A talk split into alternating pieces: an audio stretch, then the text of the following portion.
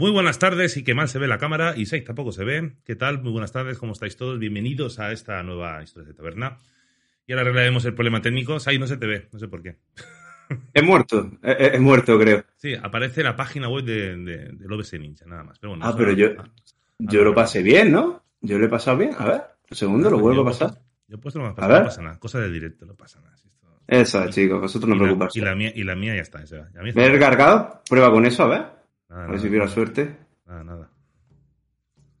Bueno, Al, final, que- tanto, tanto invita a Side y al final no, se- no se le va a ver la cara. Es que, El único que ha entrado bien soy yo.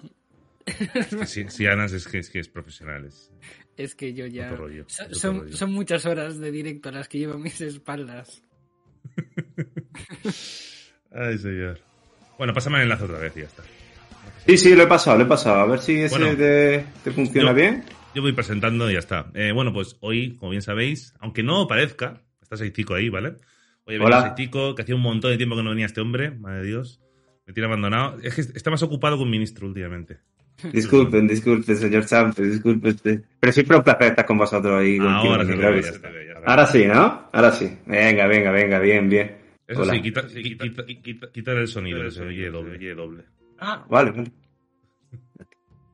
Ahí está. Vale, Solucionar los problemas técnicos. Ahora ya está, ¿visto? Ya está. Empezamos de nuevo. Menos mal que luego se edita esto, se corta, ¿no? O, ah, no, es directo, mierda, es verdad. qué, qué fallo. Bueno, en fin, pues chicos, eh, lo dicho, que bienvenidos a todos, gracias por venir a una taberna más. Y hoy tenemos al señor Saitico, que hace tiempo que no venía por aquí. ¿Qué tal, caballero? ¿Cómo está viviendo usted Pues, estas, estas novedades de, da- danusianas? Joder, pues mira, de primeras dije, ¿esto qué pasa, no? Eh, se viene una buena expansión, ¿no? Tal. Vi un poco la, la presentación y dije, mm, mm. Pero luego, fíjate, como siempre pasa un poco, ¿no? Con el tema de las entrevistas que hay haciendo Blizzard y comentando un poco los detalles bien comentados, pues me ha gustado mucho más de lo que, de lo que al principio me gustó, así que motivado, ¿no? Y eh, para ver lo que nos trae. Vamos a ver qué tal. Bueno, Y gracias por invitarme, Champi. Hombre, gracias por venir, hombre. Es un- siempre es un placer tenerte por aquí. Al igual que a Sianas. Sianas ha repetido unas cuantas veces últimamente. Y aquí está fijo. Ya sabes que Siana es uno de los creadores más destacados y que más aprecio de- del, del ambiente este de, de WoW. Muchas gracias, Champi. Nada, hombre, a ti bienvenidísimo. ¿Qué? Al final, me has dicho hoy que estás en plan zen. Hoy estás menos... Bueno, a ver cuánto me dura, también te digo. Porque sacar un par de temas de los temas críticos y candentes para mí ya me entiendo rápido. Em, respondiendo a la pregunta que presupongo que me vas a hacer, igual que a Said. Em, yo, el anuncio me pilló un poco frío, o sea, ni bien ni mal.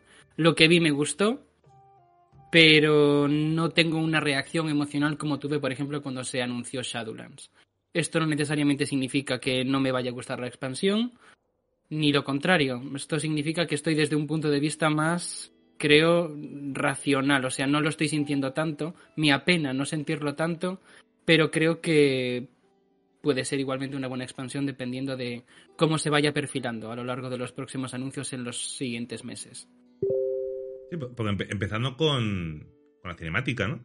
La cinemática es una pasada, es épica, pero eh, como comentaba yo el otro día, ¿no? No tiene la epicidad comercial, ¿no? Que nos tienen acostumbrados, ¿no? Lo fácil es, no sé, sacas a Illidan ahí cortando la cabeza a alguien o, o a Silvanas derrotando al Reyes Anime y es como impactante, ¿no? Eso llega a todo el mundo, sean jugadores de Warcraft o sean ajenos, ¿no? Son cinemáticas eh, que llaman atención. Porque ya eh, en esta expansión yo creo que el protagonista es el mundo, la zona, las Islas Dragón, como un poco como pasó con la cinemática de Vanilla, con la, con la cinemática para TBC ya no, porque salía Illidan, pero especialmente con Vanilla, ¿no? En donde la importancia era el mundo y eso es lo que se enseñaba en la cinemática. Entonces, esto es lo que ha pasado con Dragonflight. No hay un protagonista claro, no hay un Arthas, no hay un Illidan de fondo, no hay... ah, no hay un personaje una Silvana rompiendo el yermo de dominación. No, no hay. Este es el atractivo de la expansión, esto es lo que nos hypea, es más bien, bueno, lo importante va a ser el mundo. Y bueno, yo creo que es lo que ha querido explicar un poco la, la, la cinemática, ¿no? Central, ¿no? Eh, y claro, si ya luego una de las características que han presentado, que supongo que luego hablaremos de ellas, pues claro, te das cuenta de que es una expansión de volver un poco a los orígenes, eh, una cinemática para volver a, a dragones, a, a Azeroth, a los orígenes, sin duda. Mm. Es una vuelta a los orígenes de, de Warcraft, ¿no? Es- quitando un poco lo que es la típica guerra de facciones, ¿no? Que eso digamos que es lo, lo- lo- primero. estamos explorando, vamos a explorar lo que es el lore más vinculado con los dragones, con los titanes, estas cosas, ¿no? Eh, pero claro, cuando pasa estas cosas, al final siempre hay revisionismos, ¿no? Y con el Crónicas en la mano, ese libro que al final lo podemos hacer una hoguera si queremos, porque, porque ya no tiene tanto peso como antes, hay posibles retcons, ¿no? Porque las Islas Dragón, por ejemplo, pues sí, siempre han estado como presentes, ¿no? Como una especie de nebulosa, pero no había nada eh, oficial. La primera mención oficial de las Islas Dragón fue justamente en, bueno, en BCA, en esa expedición de las islas, ¿no? Que parecía que Baratheon estaba buscando las Islas Dragón. Y luego Rexar eh, las menciona en el libro Explorando Kalindor, ¿no? Y, ya, y nada más. No tenemos más, más menciones, Sianas. Bueno, eh, creo que a, ante, o sea, a nivel canónico creo que no, a nivel oficial. Pero la primera referencia, estoy intentando hacer memoria, ¿Mm? pero ya existían antes de estas dos que he mencionado. ¿Y de dónde habían salido originalmente? Habían salido, a ver, salieron en los mapas conceptuales de, de, Az- de Azeroth antes, en el 2001, antes de, de empezar el. WoW. Eh, aparece- había un mapa, de hecho hay un mapa que se puede explorar en la, en la alfa, Sí. en- de las Islas Dragón, ¿vale? Entonces poco más, pero al final se, se cortó ese contenido. Es una zona de contenido nivel 70, me parece. Pero poco más, no ha habido más menciones. No hay menciones, por ejemplo, Alex Stratza ya sale en Warcraft 2, en el manual, por ejemplo, una mención anterior, ¿no? De Pero- hecho, la, la temática incluso se ha cambiado, porque la temática iba a ser en un primer momento de dioses antiguos, de temática del vacío y todo eso, y al final se ha cambiado por completo y ahora es temática dragones, simplemente. Una zona en torno a los vuelos de dragón, una zona, eh, bueno, pues simplemente de dragones, de su propia arquitectura, de propia- su propia civilización, y volver, bueno, volver no, ir directamente a conocer la civilización de los, de los dragones. Es muy diferente a lo que se tenía pensado en un primer momento, que era el tema del vacío. O sea, un giro bastante interesante, la verdad. Ah, pero lo bueno es que tocando los dragones tocas muchísimas vertientes. Tocas los titanes, tocas el vacío, se parece Nocturmu, que no sabemos dónde está, por cierto. Tenemos lo de las muertes de Chromie, tenemos muchas cosas que no sabemos nada de él desde que desapareció después de acabar con la muerte. Pero lo curioso de las Islas Dragón es que nosotros siempre, claro, he releído, he releído el libro este de El Arco de los Aspectos para ver si había alguna mención o algo, ¿no? Eh, Islas Dragón no aparece por ningún lado. Parece que se sobreentiende que siempre han tenido como base de operaciones los dragones, pues la zona actualmente conocida como Rasganorte, Cementerio de Dragones, por ahí alrededor. ¿no? Claro. Pero parece que hay un vacío en la historia que se puede completar muy bien, no hay ningún problema, porque nosotros, después de la derrota de Galacron, la extensión de los dragones como los dragones aspecto, hay un vacío hasta la guerra de los ancestros. Entonces, igual, tiene lógica, ¿no? Han ascendido los dragones por parte de los titanes, los han imbuido con sus poderes y los trasladan o ponen su base de operaciones en las Islas Dragón, porque allí hay una construcción titánica, Tirhold, que se llama, ¿no? Digamos que eso puede ser Uldaz o Uldorus, que no sabemos dónde están. Y podría tener Pues sentido, ya. se puede explicar bien sin reconear nada, simplemente es una ampliación, lo que nos gusta llamar, ¿no? Para excusar los retcons, ampliación del lore. Mm. Sí, por ¿Me suerte no se, ha, explicará? no se ha cambiado nada realmente. O sea, simplemente, pues bueno, pues a ver, pues por lo menos yo no recuerdo que se haya cambiado nada en sí. Simplemente pues, un poco de ampliación, exactamente un poco de una zona que estaba oculta por magia. Ahora de nuevo se ha abierto ese velo, esa, esa manera de ocultarlo, lo que sea, esa niebla. Y, joder, pues vamos a conocer una nueva zona de las pocas que quedan ya por conocer eh, en Azeroth. Ya después veremos lo que, lo que va a pasar cuando nos quedemos sin zonas, ¿no? Pero de momento, la, de las únicas zonas que, de las pocas zonas que quedan ya por conocer en Azeroth, o sea que es emocionante, ¿no? Ver lo que pasa ahí, ver un poquito todo el tema de los vuelos de dragón. Sí que es verdad que a priori el tema de los dragones, pues podía, después de venirte de las tierras sombrías, que aunque ha sido un poco bluff, pero bueno, después de venirte de lo cosmológico, bajar un escalón e irte con los dragones, bueno, pero es volver a Azeroth al final, ¿no? Y es volver a ver las cosas que, que siempre nos ha gustado este juego, así que eso es lo que mola, ¿no? Sí. Pues además de, de, bueno, digamos, de explorar ¿no? el, el lore primordial, que va a estar muy de moda esa palabra, esta expansión. Además es la zona más grande que han, que han incluido en el juego nunca, es más grande que Rasganorte. Entonces parece que quieren volver al, a la temática del- de, la, de la exploración, ¿no? de tener territorios gigantes. Es una cosa que se ha quejado mucha gente siempre, ¿no? que cada vez parecían que las zonas eran más pequeñitas.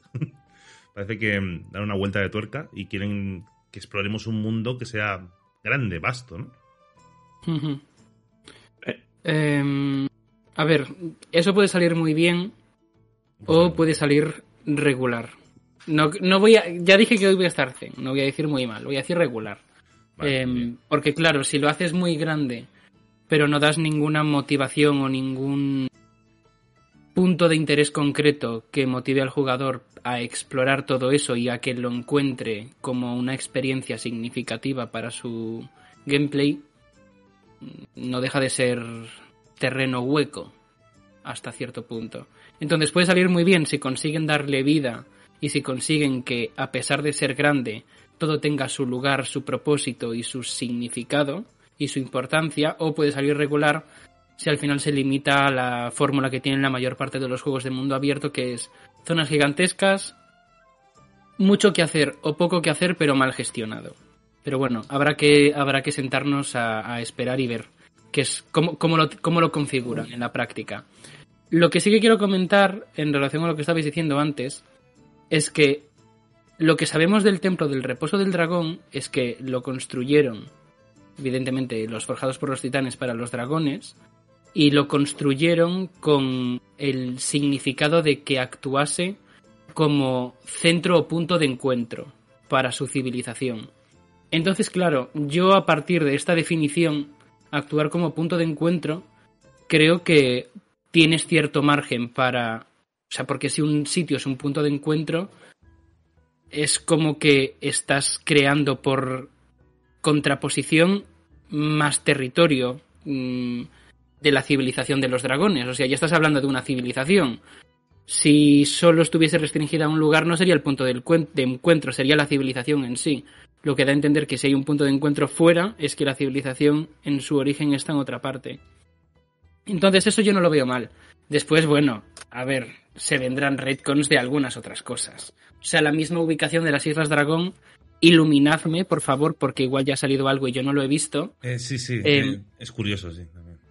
¿Dónde, o sea, ¿dónde están Eh, exactamente? ¿Eso se ha visto? Hostia, voy a preparar un mapa o algo. Está en la. En, corrígeme, Said. Está en la parte. em, Noro, noroeste. no- noroeste, ¿verdad? O sea, eh, Reinos del Este, pero para allá. Sí, a ver, Muy pues, para allá. realmente Nordeste. no ha cambiado la ubicación de cómo se tenía en concepto, ¿no? Supongo que un poco Eh, sí, a ver, la idea. A ver, nunca ha, sido, nunca ha sido canon, pero la idea original es que las Islas Dragón estaban al norte de Lord Aeron, entre las Claro. Islas Abruptas y las Ganorte. Ahí estaba la, la cosa, ¿no? Pero parece Claro, que lo ¿no? han puesto un poco más para allá. Han tirado más para allá. No sé. Pero bueno, también. Bueno, pero no lo han cambiado, o sea que, o sea, no han cambiado del todo. Ok.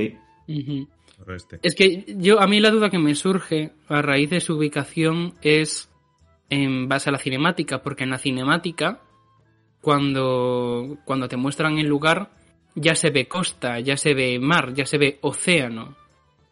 Mm, y es el mismo perfil de costa que 10.000 años después.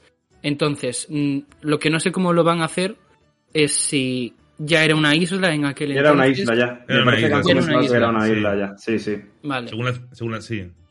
A ver, no Era una parte. Sí, no pertenecía al supercontinente Calindo, sino que Claro. era una isla. El Estaría Pangea. separado. Ajá. Sí, sí. No era el Pangea que conocíamos, ¿no? Exacto. Vale. Bien. Va- Vamos bien por ahora, ¿eh? Por ahora. Vamos No bien. es sorprendentemente. una liada por ahora. Vamos bien, a ver, el portal verde que se ve al fondo de la Legión, no sé qué... Bueno, a ver, eh, si ves... la- Hay Uno una- genérico hay cualquiera. una pe- no, hay una pequeña cinemática que aparece en Legión, que yo lo uso mucho en los vídeos, que es un trocito, un, un trocito que hay dentro del juego que es Sarah Sara haciendo así, ¿vale? Y, el pozo de la eternidad se está como llenando de, de una nebulosa verde, ¿no? Que es cuando estaban intentando utilizar el, el pozo de eternidad para usarlo como portal para traer las argueras. Vale, pues refleja eso, entiendo yo, vamos, esa... O sea, pero ta- y tan lejos. Hmm, sí. Eso pasa, o sea, la cinemática empieza en la Guerra de los Ancestros. Por eso... Claro, claro, pero Hmm. con- coño, desde, desde fuera de Kalimdor hasta el Pozo de la Eternidad. Sí, sí, Un recurso, ¿no? Yo creo. Un Sí, poco de recurso también- audiovisual. Es claro, un recurso artístico, imagino, Sí, también, vale. aparte. Sí, pues parece que esté cerca, bueno, ¿no? Pero- sí, que sí, no bueno. critico, no critico. Bien, bien. Ah, tampoco nos vamos a poner exquisito, tam- tampoco vamos a Recurso, ahí. recurso. Venga, vamos, sigamos. O igual tener en cuenta también que, claro, el pozo de tenía tiene un tamaño y eso empezó a crecer, reventó todo. Entonces, eso estaba a punto de reventar. Es cuando, pues parece que los vigías, pues digamos, como que cierran la, la isla, ¿no? De alguna forma. Parece que, por la narración, parece que Alestrazza le dice a ellos, chicos, eh, cerrar todo que luego ya nos veremos, ¿no? Pero claro, parece, parece como que los dragones le mandan a los vigías, aunque no tiene mucho sentido en ese aspecto, pero bueno, esa es la idea según la cinemática. Luego veremos cómo se desarrolla. Mm. Y, está bien, no sé, no sé. Interesante, ¿no? Que aparte aparece el Cronos este, el Rocky, el protagonista este. Que Corano, ¿no? Corano, sí, que te da un papel, parece que te da un papel de la expansión, pues un poquito el equivalente a Zekan, que Zekan al final le gustó tanto a la gente que se quedó y, y este tiene pinta que también. Y le dice a la extrasa, ¿no? Que cuando. que ellos sentirán cuando puedan volver. Y hay una frase de Alestraza que tiene mucha, mucho significado, ¿no? Le dice la cinemática algo así como eh, sentiréis nuestro regreso cuando la Tierra despierte. Entonces tenéis que encender el faro de, de Tirhol o perderemos el camino a casa para siempre, ¿no? Entonces, cuando la Tierra despierte. Parece que por algún motivo, que eso lo podemos ver por qué pasó, ¿no? Puede ser por muchas cosas, la espadita famosa, o, la astilla, lo que ha hecho, sí, la astillita esa, o lo que ha hecho Zobal. Parece que por alguna razón Azeroth está despertando o se está reactivando, ¿no? Parece que estamos moviendo un poco porque según lo que estoy viendo, por ejemplo, en la cinemática hay un trozo, lo veréis por ahí, que es cuando se despiertan los vigías de nuevo. Parece que como que está todo eh, floreciendo, aparece en vegetación, vemos el océano, vemos que emite un brillo así muy azulado, brillante, que eso me recuerda mucho, bueno, o me recuerda, me suena a mí a la descripción de cómo era el pozo de eternidad entonces, ¿vale? Que emanaba energía arcana, bestia y tal. Entonces, tiene pinta de que como que Azeroth se reactiva. Parece que Azeroth, antes de la Guerra de los Ancestros, antes de ese cataclismo, estaba mucho más activa por las descripciones que leemos en crónicas y tal de cómo era el planeta cuando llegaban los titanes y acabaron con el Imperio Negro y parece que el planeta era bastante, ¿cómo decirlo?, activo y mucho, mucho verde, vamos. Y eso parece que con el cataclismo para, ¿no? Y parece que el planeta pues ha estado pues, un poco así catatónico ha tenido muchas desgracias encima y parece que ahora como que se reactiva, ¿no? Como que está despertándose. Eh, ¿Por qué habrá sido, ¿no? Lo de despertarse. ¿Será porque lo que ha hecho Zobal? ¿O será porque tiene mucho que ver con el tema de ese nuevo villano que no sabemos quién es? O esa facción malísima que, hablaba Zobal, ¿no? Esa, la serpiente, la serpiente retorcida, ¿no? Que nos vigila desde fuera.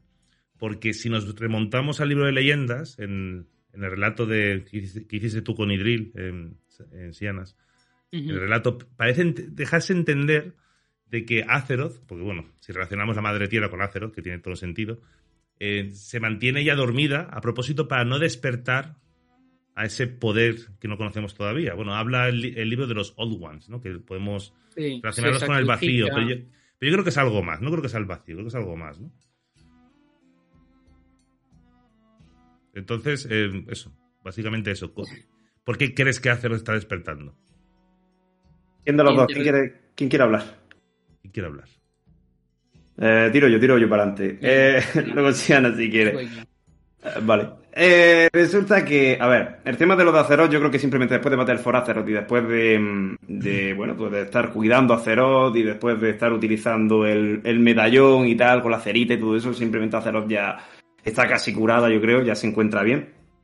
Yo no creo realmente que haya sido ese despertar o ese pseudo despertar de Azeroth mm, de mano de lo que pasa con Zobal. De hecho, yo creo que Sauduland va a tener muy, muy pocas implicaciones a nivel de historia en el WoW. Realmente lo creo.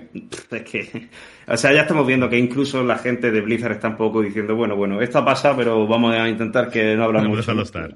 Sí. vamos a dejarlo estar y vamos a pasar a cosas futuras. Yo creo que simplemente Azeroth ha entrado en una nueva fase, una nueva fase de de nacer, ¿no? De, de, autocrearse o lo que sea. Y claro, el planeta mismo lo está notando, ¿no? Eh, yo creo que va un poco de la mano, mira. Si recordamos un poquillo lo que pasaba en Argus eh, con la magia de, de, vacía visal, ¿no? La magia caótica, los demonios y todo eso, y cómo se estaba extrayendo energía del propio planeta y se estaba corrompiendo todo, veíamos como incluso eso se traspasaba un poco a su propio titán y viceversa, ¿no? El titán también estaba eh, completamente desquiciado, estaba completamente loco y consumido por energía tanto eh, del vacío abisal, de energía caótica, como también de energía de la muerte nigromántica, según hemos visto en Shadowland, ¿no? Entonces, eh, al ver que ahora Zeroth y su mundo empieza a, nutrirse y a estar vivo y a abrirse las flores, como hemos visto en la cinemática, es una señal de que Azeroth ha entrado, yo creo, en otra nueva fase de, creación, una nueva fase de, nacer y yo creo que ese camino es el que vamos, ¿no? Al de nacer de Azeroth. Y quería comentar una cosilla Y quería comentar unas cosillas que habíamos comentado antes, que era el tema de las zonas, que mm, yo quiero comentar, o sea, yo sé que va un poco, un poco al margen del lore, pero creo que es importante, ¿no? Yo creo que Blizzard ha hecho últimamente las zonas más pequeñas con una idea principal que no es, oye, mira, son unos vagos y han hecho una zona más pequeña y ahora la van a hacer más grande. No, sino que yo creo que han hecho las zonas más pequeñas porque al condensar todo, se ha generado un juego más parecido a lo que los jugadores están consumiendo en los demás juegos a día de hoy. Por ejemplo, si tú consigues hacer una zona más pequeña, lo que hace es meter más enemigos en espacios más pequeños, ¿no? Entonces, combato a uno y ahora combato a otro rápido. Pum, pum, todo muy eh, matar en AOE, muy matar en todo junto, pum, pum, pasa a otro. Mucho, un juego mucho más dinámico de lo que era, pues, estar recurriendo los balbíos Durotar o lo que sea durante kilómetros y, bueno, ahí había un enemigo, allá había otro, pero mucho más con... No. Eh, es por eso yo creo que la evolución hacia las zonas más pequeñas y más condensadas, para que sea todo mucho más impactante. Y ahora, al volver un poco a esa esencia clásica de lo que es eh, el WoW, y por eso quieren volver eso al pasado, ¿no? Eh, con esta expansión, ahora sí la han hecho más grande. Es un cambio, es un cambio, veremos si al, a los jugadores de hoy en día nos motiva tener otra vez las zonas grandes o si nos gusta zonas más pequeñas para todo el rato tener emociones. Eso lo iremos viendo. Perdón por el speech, pero quería comentar el tema de las zonas porque me parece muy interesante ese, ese tema, la verdad. Aparte, volamos y para poder dar una sensación de inmersión más grande, pues la zona más pequeña se ayuda más, básicamente. totalmente. Sobre el despertar de Azeroth. Em, yo estoy de acuerdo con Scythe en tanto y cuanto no creo que a ver, cronológicamente podría ser. Pero desde punto de vista quizás más de sentido común, em, no me tiene mucho sentido que cuanto más cerca está de morir, más cobre vida el planeta.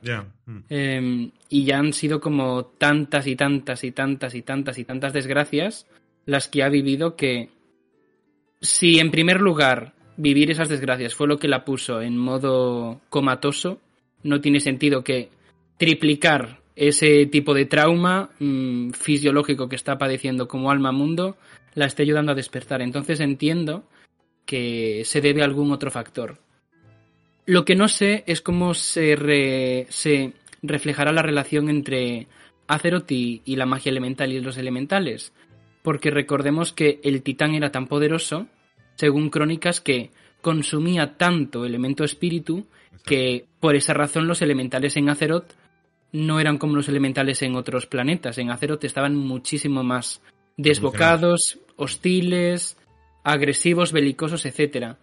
Entonces, mm, por el tono de la expansión, por un lado, y sin tener ni idea, que igual es todo lo contrario, me da la sensación de que se va a optar por una vía más mística de Azeroth está despertando y con ella toda la naturaleza y todos los elementales. Pero claro, por otro lado pienso, mm, casi igual tendría sentido que fuese una relación parecida pero casi a la inversa, que representase una amenaza el despertar de Azeroth. No sé cómo lo enfocarán y puede que lo enfoquen de, de, una forma completamente distinta, pero en todo caso me parece un tema interesante porque incluso entre los elementales y los dragones hay muchas conexiones y yo creo que van a optar, hablaremos de esto después, tengo entendido, pero yo creo que van a optar por, por la vía de hacer de los dragones y por ende de los elementales y, de los elementos y las magias elementales algo más fundamental de lo que dejaba ver crónicas, lo que eh, de nuevo supone un pequeño retcon al canon que nos habían entregado previo a Legión. Bueno, eh, sobre el despertar de Azeroth, el señor Cossack, ¿vale? que es uno de los creador de la historia, ¿vale? Junto a Frisiabi, junto a, a y demás, dijo en 2016, porque lo estuvo buscando, me acordaba que había dicho algo, que Azeroth nunca despertaría, que era demasiado tarde, que Azeroth era la última esperanza de, los titanes y bla, bla, bla. Pero claro, eso, como todo, ¿no? La historia está para cambiar. En 2016 lo dijo. Vale, te complemento con una cosa, que es aún anterior, es de Mist of Pandaria. Porque en Mist of Pandaria hubo un desarrollador que también comentó el tema de Azeroth, incluso antes de que fuese oficial que Azeroth era un titán. En un foro comentó que Azeroth efectivamente era un titán, que ya no iba a despertar nunca más, o sea, que no, que no iba a renacer, ni iba a ser reconstruida, ni nada, pero que su espíritu, su esencia, su poder, había transpirado hasta las propias criaturas que lo habitaban, los jugadores, en definitiva. Entonces que eso como que explicaba un poco el estatus mm, característico que tiene el jugador dentro de Azeroth y dentro del universo, como un ser trascendido, entre comillas. Me recuerda, o sea, lo he comentado no para interrumpirte, sino porque me ha recordado a, a eso otro que ha, que, que ha dicho en 2016, Cossack. Sí, de, hecho, de los elementales creo que es curioso. Vamos a hablar mucho de los elementales porque a mí me sorprendió mucho. Hay una cosa que comenté en el directo pasado. En, si Ana sí que se acuerda, ahí lo sabrá seguro también. Espérate, que me he equivocado. Aún no nos vamos. Eh, que es el. Bueno, hay un leak. Ah, un leak. Hay un señor chino, perdona que me le llame chino, no me llame de otra forma, que hace cosa de. Pues en Legión, ¿vale? Hace un montón de años. Hizo una especie de una teoría de cuáles iban a ser las siguientes expansiones, ¿vale? Según pues, la lógica, ¿vale? Porque según él, pues parece que Blizzard sigue una especie de, digamos, de patrón, ¿no? Digamos que, por ejemplo, TBC, ¿vale? Tenemos TBC, luego el TBC nos llevó a lo que es la, temática de la muerte, con el Lich King y demás, después, bueno, al fin, ahí tenéis el esquema, ¿no? Es una pasada. Y acertó las expansiones, acertó que después de Legión vendría eh, una expansión relacionada con temática de dioses antiguos, que fue BFA, que realmente BFA se presentó como guerra de facciones, pero bueno, acabó como una expansión del vacío. Tuvimos al Imperio Negro de Scythe, fue impresionante. Bueno, bueno, bueno. bueno, bueno. No me lo recuerda que me pongo a vomitar aquí, ¿sabes? Con el rayo volador en Zod, tío. Por favor, no, no. Recuerdo de Vietnam, ¿no? Sí, Luego acertó, esto todo en, Legión, ¿eh? para que tengáis en cuenta. Acertó, bueno, acertó después de BFA que la siguiente sería relacionada con la muerte relacionada con todo el tema de la muerte, los no muertos, el tema de Reyes Anime, etcétera, lo acertó. Y después acertó el 10.0, que él decía que iba a ser temática de dragones. Y curiosamente, el 11.0, según su teoría, va a ser una expansión centrada en la temática de los señores elementales. Claro, eso te lo dicen en Legión, cuando los elementales eran, pues, están todos ya desaparecidos, ¿no? Encerrados ahí en su, en su plano y eso no va a molestar nunca, eso no va a volver. Pero claro, ahora con esta, este nuevo lore, bueno, entre comillas nuevo, que nos trae el tema de elementales y demás, tiene sentido, porque además la primera amenaza que vamos a encontrarnos en las Islas Dragón es justamente esto, los dragones primordiales, que todavía tienen esa afinidad con los elementos. Entonces, curioso, ¿no? Pues podíamos, podía ser, ¿no? Que se desarrolle mucho más la temática de los elementales, como dice Sianas. Pues sí, yo creo que el tema de los primalistas, esto abre un poco la, eh, la puerta, ¿no? Pero sí que es verdad que si ya me parece que para una expansión era un poquito arriesgado el tema de, de bueno, de meter una expansión de dragones. Sí que es verdad que eso seguramente luego pues, se meterá muros, un vuelo infinito, eh, luego a lo mejor algo de vacío, alguna presencia de algún señor del vacío, muy probablemente para darle más chicha a la expansión en cuanto a lore. Pero, uff, una expansión a esta altura de la película de únicamente o en gran medida Elementales. sí, es que no, es como. venga, va, de sentido. Sí, es como un poco volver a algo que ya es un poco insustancial, ¿no? Mm, porque ya lo que, es lo que digo, que sí que es verdad que el tema de los dragones, aunque de primeras puede parecer que, oye, mira, pero otra vez dragones, pero no, pero eso sí que te puede abrir la, la puerta a un montón de historias súper emocionante, yo creo, como el tema de los últimos dragones crepusculares, el tema de eso, de, del buen infinito, cambio de las historias de, del tiempo, de las líneas del tiempo y todo eso. O sea, ahí sí que hay mucha leña que cortar, yo creo, muy interesante, pero elementales, no sé, no sé. De todas formas, Scythe, mm. Mm, o sea, aunque el título en el esquema sea elementales, el título en el esquema de Battle for Azeroth son dioses antiguos y, o sea, sí, y influencias, sí, influencias antiguos hubo más en otras expansiones incluso. O sea, en, en, Battle for Azeroth fue como el culmen, pero a nivel ejecución, a nivel recorrido, no es lo que más define Battle for Azeroth, aunque sea el elemento que desde el prisma narrativo de Blizzard era la, la joya de la expansión.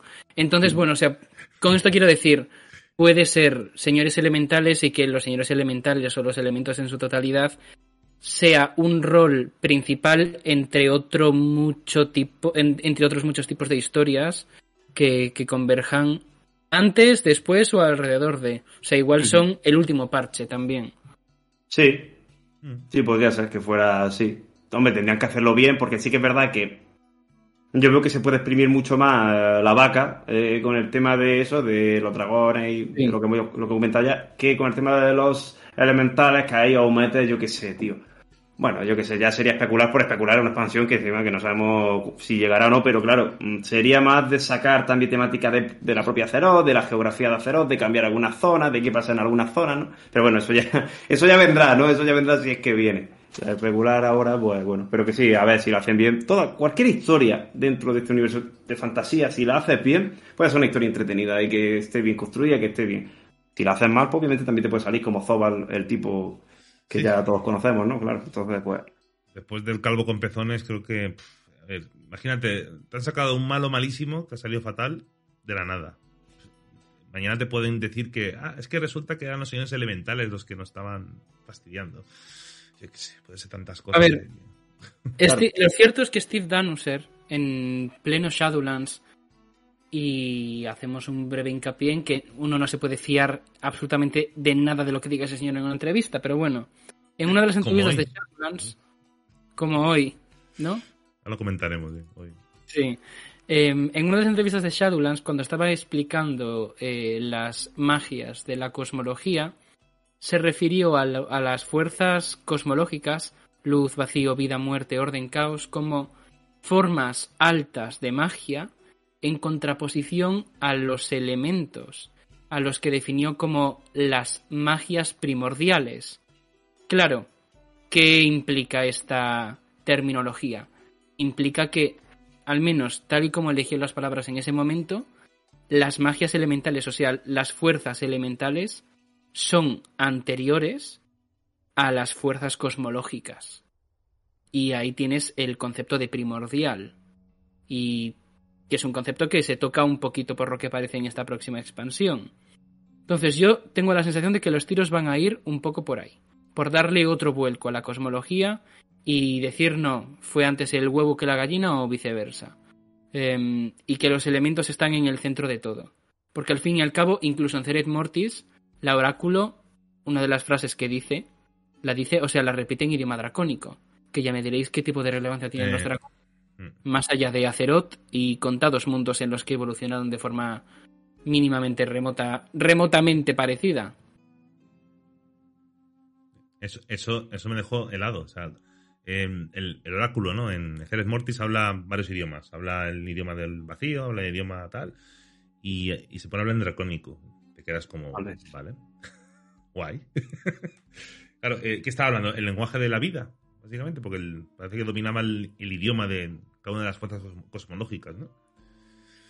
Era como... Mm. eso es pues una puede señal. Ser. puede ser, sí, sí. sí, Han dicho que va a haber que va a haber implicaciones con el tema, porque claro, le preguntaron en las entrevistas estas que, que ha habido eh, a Titanuser y tal, se le preguntó, bueno, a ver, ya sabemos, con el tema de las entrevistas y todo este tipo de cosas, sabéis que hay respuestas interesantes y respuestas, ¿no? Que no son tan interesantes, son simplemente respuestas, ¿no?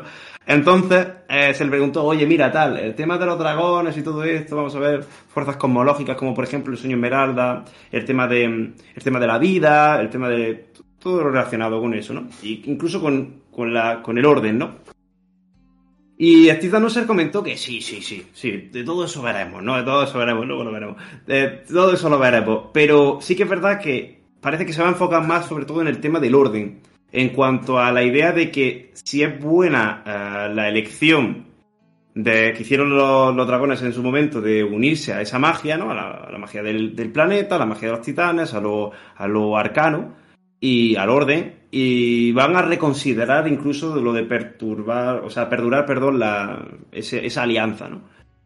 Veremos dónde nos lleva eso. También podremos ver probablemente el tema de, mm, de la vida, el tema de, algo del sueño Esmeralda con el tema de Merizra, el vuelo verde, probablemente sí, probablemente sí. Quizá es verdad que el dracónico sea relacionado con la magia de la vida, por el, especialmente por la unión que tiene, por ejemplo, el vuelo rojo con la vida, ¿no? Con la protección de la vida, con la sanación, todo eso. O sea que es interesante, es interesante.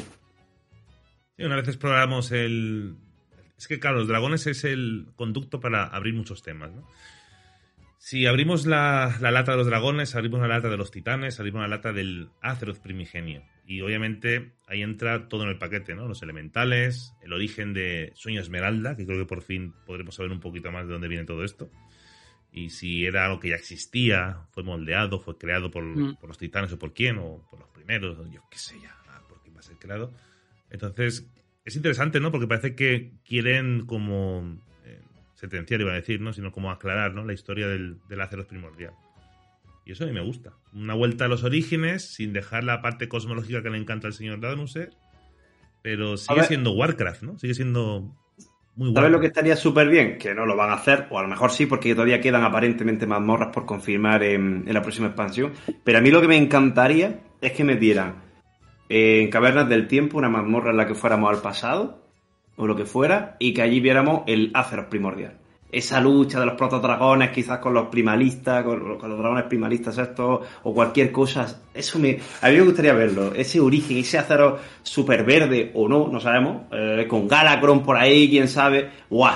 Y luchar ahí contra Galacron en esa, en esa, eh, esa mazmorra del tiempo pasado, ¿no? A mí eso me encantaría. Y claro, se han anunciado eh, algunas mazmorras, pero aparentemente quedan otras que no. A lo mejor se queda como están y simplemente hacen eh, rediseño o reutilizar las mazmorras anteriores, que también se está planeando, por sobre todo por lo de la temporada 4 de, de Shadow, a lo mejor lo hacen. Mm. Pero si sacan alguna mazmorra, eh, a mí personalmente me gustaría mucho que se reutilizara el concepto de ir al pasado otra vez. Las cavernas del tiempo, yo creo que deberían po- potenciarlas. Es una pasada. Sí, sí. Sí, sí, totalmente. Es una forma muy cómoda de ver el pasado sin hacerte un Drenor y liarla. Sí, sí, sí, sí. Definitivamente. Y, Concho, en el pasado de Azeroth tienes mil millones de cosas que podrías explorar y quedarían para contenido, pero vamos, horas y horas y horas y horas. O sea, incluso, y estoy ya flipando. Imaginaos revivir, yo que sé, eh, la guerra contra el Imperio Negro por parte de los forjados. Y ver el Imperio Negro real, no lo que Exacto, de vimos verdad. en el 8.3. O sea, es que eso estaría brutal. Y ver a los titanes ahí entre las nubes, o sea, sobresaliendo como seres colosales, que es lo que son. O sea, podría estar brutal algo así. Y, Claro. y la existencia de un vuelo bronce justifica perfectamente desde el punto de vista del gameplay que se pudiese explorar. en- Una raid, como Montillal, ¿no? Eh, Sí. Quizá, dentro de la, de la esta del tiempo, joder, eso, eso estaría súper bueno, tío. Ahora, claro, es que a nosotros nos gusta fliparnos ¿no? mucho, ¿no? Y decir, joder, qué bien estaría esta idea, que luego probablemente no pase, ¿no? Pero uf, estaría bastante bueno en algo así, la verdad. Estaría bastante bueno. También han comentado eh, una cosa que me ha llamado la atención, ¿no? El tema de los trolls primordiales. Básicamente estos trolls, como, bueno, como sabéis todos, o si no sabéis, eh, se cuenta, que los trolls primordiales, digamos que estos son los ancestros de, todo. Tanto de los trolls que conocemos actualmente, los Zandarar y Amani y todo demás, y también de los elfos. Sabéis que los elfos, su origen es justamente eso, ¿no? Estos trolls que se instalaron al borde, en la, la costa del Pozo de Eternidad y de las energías que emana el pozo, pues se fueron transformando hasta los elfos que conocemos, ¿no? Es decir, que los trolls primordiales son los padres, los antepasados de todos los elfos y trolls. Y están ahí, en las Islas Dragón, y parece que como que no han pasado el tiempo en ellos, ¿no? Vamos a conocer un poco la, la cultura original de, de, de esta raza. ¿Eso cómo lo habéis Yo- visto? Yo tengo la sensación, bueno, no es una sensación propia, es algo que escuché a otro creador de contenido inglés que he mencionado muchas veces, que se llama Dread Expanse, que de hecho lo entrevisté Eh, una vez. Pero está, está eh, perdona, es que me encanta ese canal. El chico lo había dejado, ¿no? Sí, lo había dejado, pero me escribió hace poco otra vez para Pues, preguntarme di- qué tal. pues- pues- pues dile que se anime, no me fastidie, es buenísimo. Creo que igual vuelve, no sé. De hecho, me pidió que le pasase. Qué desastre. Y no se lo pasé. me pidió que le pasase el, el stream grabado que tuvimos juntos.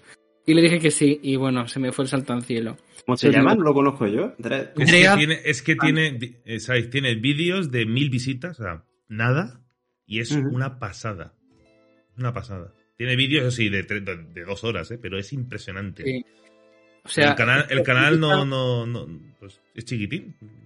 es que también es, muy nicho. Es muy Muy nicho. nicho, sí, sí. Porque, concho, o sea, ya el lore es nicho, pero a ese nivel, o sea, gente Sí. que esté dispuesta a verse algo de una hora y media, profundizando hasta las últimas consecuencias, hay muy poca gente. Pero bueno, eh, que yo me alegro de su existencia y me llevo muy bien con él. Y en uno de, su- de los vídeos que hizo, que era un directo comentando también, discutiendo y debatiendo cosas con otra persona, hablaba y profundizaba en la historia de los trolls. y sobre todo desde el prisma de las tierras sombrías. Tendría que volver a vérmelo para entender los argumentos que daba y demás. Pero digamos que la conclusión a la que llegaba y, o sea, le doy credibilidad a sus conclusiones. Evidentemente no tiene por qué acertar en todo. Pero en lo de los Nazrecim acertó antes de que saliera nada de los Nazrecim. Entonces, bueno, que lo que diga este señor tiene cierto peso y tiene cierta credibilidad. Y la cosa es que decía que los trolls, por algunos detalles que se podían inferir del otro lado, en las tierras sombrías, aspectos del trasfondo cultural de los trolls y demás, era que quizás hubiese eh, trolls en otros lugares de la gran oscuridad de más allá y que no fuesen endémicos exclusivamente de Azeroth y que en algún momento el otro lado sirviese, antes de convertirse en lo que es actualmente, sirviese como hub de la civilización troll, conectando distintos puntos de la realidad. Y me pareció una voladura de mente, una flipada monumental, pero me pareció muy interesante y me recuerda un poco a esto del tema de los trolls primordiales y darles otra vez peso, relevancia y trascendencia en el lore cosmológico. De, hecho, si creéis que los, las teorías de, eh, de Siana son una rayada, lo de este hombre. Sí, sí, es otro nivel. Es otro nivel se, llama así, se llama así el canal, es, muy bueno, en serio. Eh, no, lo, he yo también. Voy a poner un enlace, ¿eh? Es buenísimo. sí, tiene teorías muy buenas. De hecho, acertó de pleno el tema de los Narrecim y todo en, sombrías. Y que existía un carcelero, o sea, adivinó que los Nazrecim estaban infiltrados y que existía una figura que era el señor de los condenados para el cual trabajaban los Nazrecim y que Silvanas tenía que ver con él. Esto, nada, o sea, antes de que, de que lo supiésemos todos los demás. O sea que. Eso, sí es denso el hombre, son vídeos de hora y media, dos. eso es lo que estoy viendo, que se ve que. Pero por eso no hay que hacer canal. En YouTube pones un, vídeo de, una hora y te cargas el canal, ¿sabes? Ah, y que sepáis que mi teoría de que los titanes son los primeros le convenció. Ah, bueno, bueno, bueno. Argumento de. No, si, si, tu teoría tiene todo el sentido del mundo, el problema es eh, Danuser. que, que no. Que no, que no, no, ya, ya. Pero bueno, lo, último que pierde uno es la esperanza, Champion. Sí, sí, siempre. De hecho, mira, perdón por, por salirme del tema, pero bueno, es que es gracioso. Y patético. Esto es una confesión que hago ahora y que tampoco se lo dije a Said. Cuando, oh, oh. estábamos, cuando estábamos reaccionando a la cinemática, eh, la semana pasada o hace dos semanas, ya no me acuerdo ni cuándo fue, me vine muy arriba al principio, porque yo dije, ostras, que al final no va de dragones, y yo me estaba pensando que la voz de Alex Trasta era la voz de Eonar. Y yo, o sea, mi vida estaba pasando, o sea, yo ya me estaba viendo en Hollywood. Yo estaba viendo, bueno, la teoría de los titanes. Apenas que, acabe, apenas que acabe la cinemática le voy a pulchar al puto site, ¿no? Eso también. y estaba pensando que las nubes estas no estaban cubriendo solo esa isla, sino que era la famosa teoría del velo que esconde Azeroth y que los titanes estaban esperando a volver una vez saliese el velo este. O sea, yo me estaba montando una realidad paralela. Y estaba, vamos, flipando. Claro, después aparece Alex Traste y ya dije, bueno, venga, se acabó, nos vamos, nos vamos y nos quedamos callados. Y no me gusta nada la voz de Alex Traste en, castellano, tío. Oh, de verdad, qué mal hecha, No le ¿eh? pega nada. a ver, no le pega nada, tío. No, pero no es solo eso, sino que es que yo hablo del reverbo, lo que le metieron, se escuchaba fatal el reverb. Ya no hablo de la voz, hablo de, los efectos de voz que le metieron. No sé, muy raro. sí, sí, se escuchaba bastante regular. Sí, sí. Mm. Pero bueno, en fin. Eh, siguiendo con el tema, eh, estamos comentando ¿no? que vamos a tener una temática profunda de tema de elementales y tal, y se comenta, ¿vale? Que esto va a ser muy interesante, que la primera temática que vamos a encontrar en las Islas Dragones, en lo que vamos a encontrar allí, parece que hay, existen otros vuelos y ten en cuenta que cuando decimos vuelos, decimos de dragones que han sido bendecidos por los titanes. Y además luego tenemos a los protodracos, aunque ya no le llaman protodracos, le llaman dragones, ¿vale? Los, eh, dragones primordiales, mm. que son esos dragones que no fueron bendecidos por los titanes y que digamos que se sintieron como desplazados, ¿no? Enfadados, o digamos que eran los, antagonistas de los, de los vuelos aspecto. Y que aún están allí y mantienen sus raíces con los elementales. Y va a ser muy interesante porque parece que han tenido mucho conflicto entre ellos, muchos, muchos miles de años, y han habido hasta guerras, ¿no? Entre, entre ambas facciones, ¿no? Por decir de alguna forma. Y la existencia de otros vuelos, ¿no? Es, curioso, ¿no? Cómo parece como que em, los vuelos de dragón, ¿vale? Digamos que, ya sabéis, los cinco dragones que ayudaron a Tyr a derrotar a Galacron, luego fueron bendecidos y fueron nombrados los guardianes de la Tierra, ¿no? Digamos. Entonces, mm. estos otros que se quedan allí se quedan como desplazados, ¿no? Y siguen manteniendo, digamos, la vinculación con los elementales. Parece como que se hubiesen dos bandos, los bandos de los titanes y el bando de los elementales, ¿no? Como fuerzas, como fuerzas encontradas, ¿no? Porque los elementales, como decía Sianas antes, se ven afectados cuando Azeroth está activo. Cuando Azeroth está muy activo, por eso en, en Azeroth son más activos los elementales que en ningún lugar, parece que el alma mundo consume mucho espíritu, ¿no? Y entonces los Eso que los apacigua, es lo que vertebra la armonía de la realidad. Exactamente. Entonces como que, ¿quién es el malo, no? Parece que hay como, no sé, como que está absorbiendo el, alimento, el alimento a, los elementales que son naturales de, la, de Azeroth, ¿no?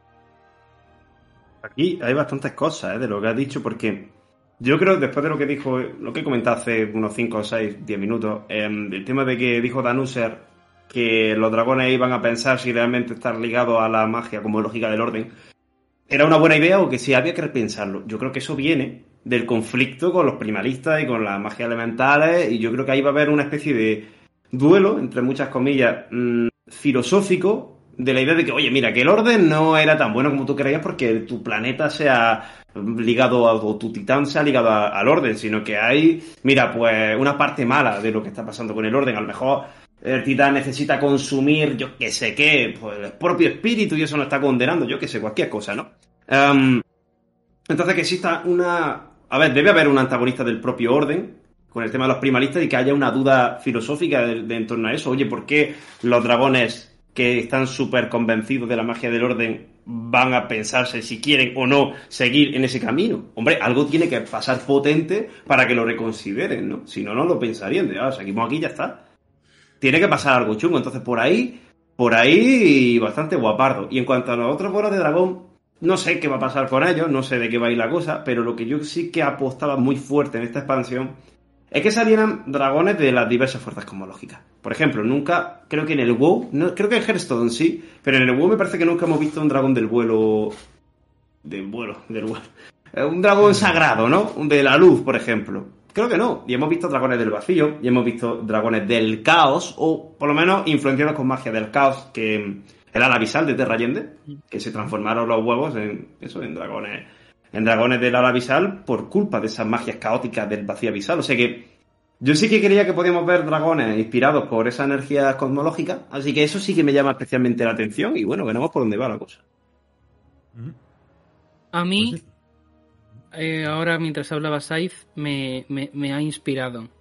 Eh, esto, de, esto de todo lo del orden, los bueno, en sí todo. Y, a mí lo que me gustaría ver, algo que, se me acaba de ocurrir que me gustaría ver, es darle la vuelta a la tortilla y, y que, hay, que la trama en algún momento de la historia se centrase en prevenir el despertar de Azeroth por las consecuencias que traería. O sea que, porque hasta ahora ha sido siempre el tema de defender a Azeroth, proteger a Azeroth, etcétera, etcétera, etcétera. Y me molaría esa subversión de la historia y de las expectativas de, ostras, que igual tampoco nos compensa que despierte y nazca Azeroth, porque esto implicaría X, Y, Z, Y. Mm, es algo que se me ha ocurrido ahora.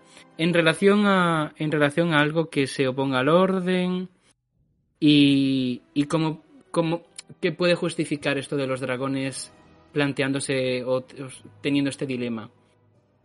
yo creo que, y con todo el dolor de mi corazón, y, de verdad que es todo el dolor de mi corazón porque, porque creo que sería uno de los retcons más grandes de la historia del universo, yo creo que van a hacer que Azeroth no es un titán.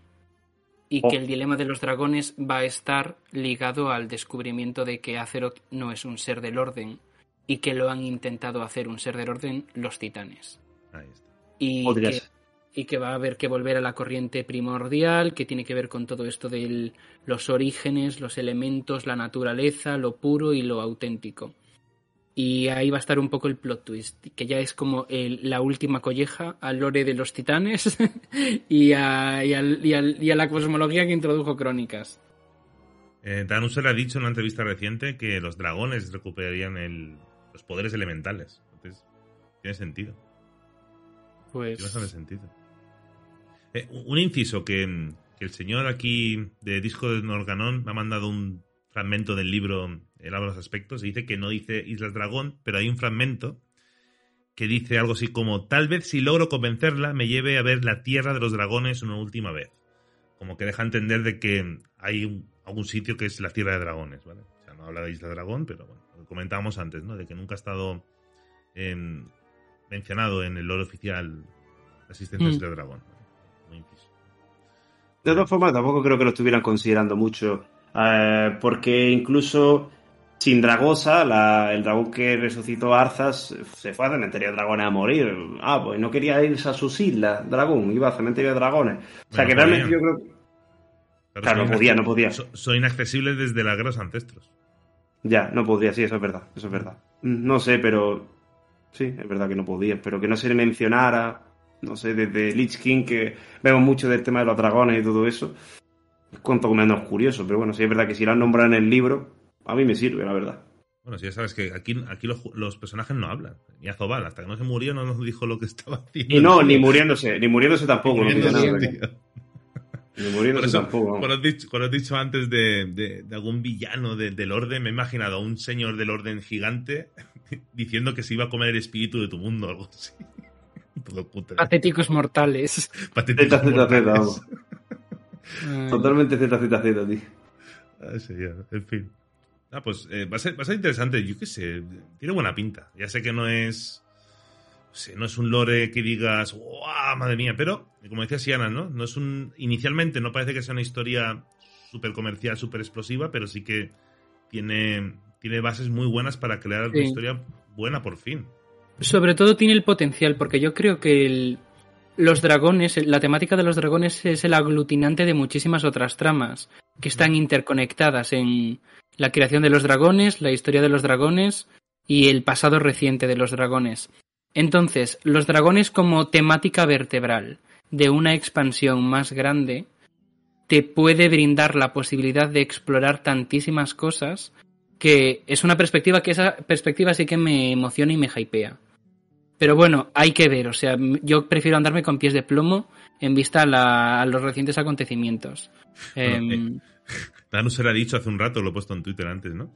Ha dicho que, dice que, que, sabe cómo va a acabar Dragonflight, dice, ya sabe el final de la expansión, y que despertará los sentimientos más profundos de los jugadores tras un final épico. Pero no que sea sentimientos de odio. Me cago Sentimientos de odio, ¿no? A mí, a mí lo, que me, lo que me fascina es el matiz de ya sé cómo va a terminar Dragonflight. Exacto, sí, sí, es como... O sea, no. y sí, o sea, en algún mundo podría darse el caso de que no supieras cómo termina la expansión que has escrito, pregunto. Exacto. no es, es que... Es que...